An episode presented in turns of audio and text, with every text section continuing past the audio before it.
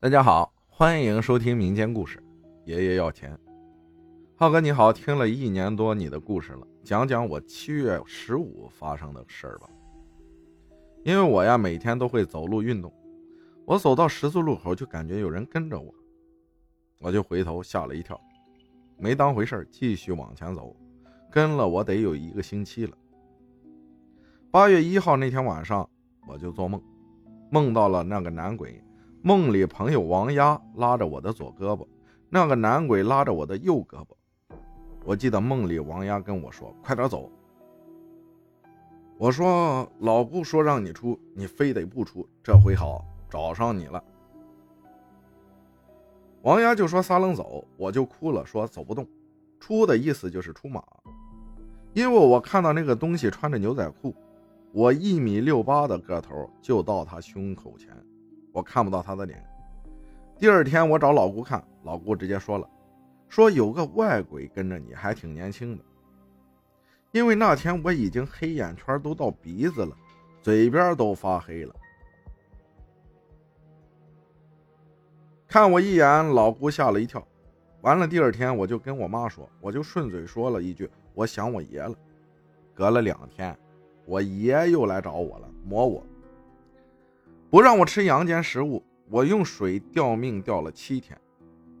我又找老姑看，老姑看到我第一句话就问：“你家谁胃病去世了？”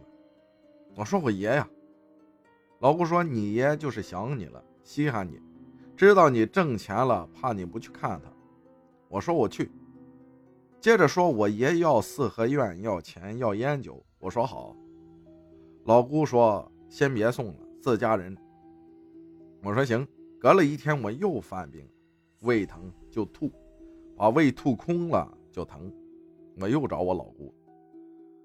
老姑说你也有委屈。我接着跟老公就视频了，我就哭了，嗷嗷哭。我说我一定把我爷委屈都说出来。老姑之前八月二号跟我视频过，知道我什么样。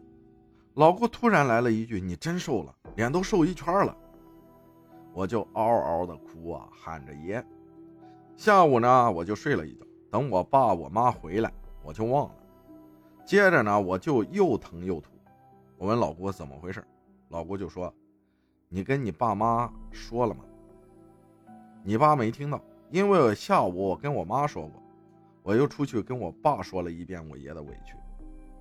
我接着又跟我老姑视频。当我妈拿起手机接视频那一刻。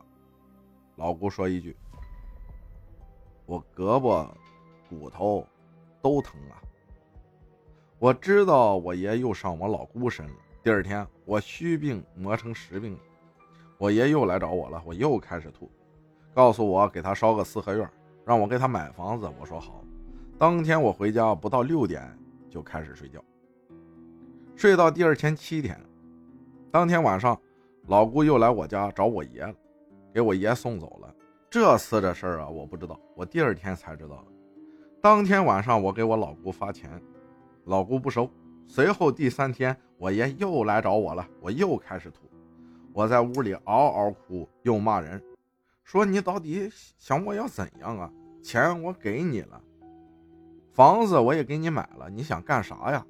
你再磨我，我就真死了。随后我就一个劲儿的吐。我就给我老姑打视频打电话，最后老姑接了就笑，就说我知道咋回事昨天老爷子来找我了，让我收钱，我不收，今天他就找你去了。我说老姑啊，你快收了吧。老姑最后收了，我也不吐了，但是还疼。我又给我爷道的歉，说不应该那么说话。老姑说没事了，你爷笑了。接着是阴历的七月十四，我给烧的东西，我才好的。感谢武潇洒分享的故事啊，他有这么一段，他老姑给他看完之后发过来的视频，咱们听听声音。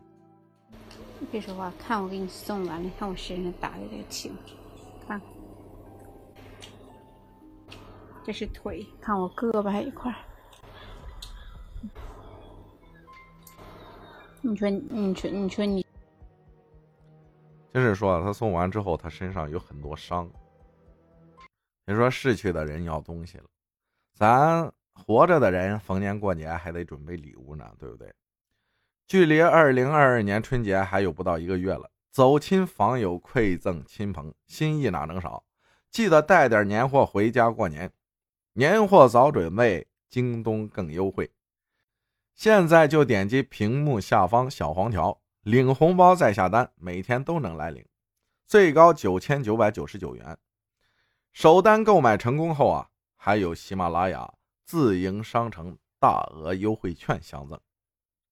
感谢大家的收听，我是阿浩，大家都快去领吧。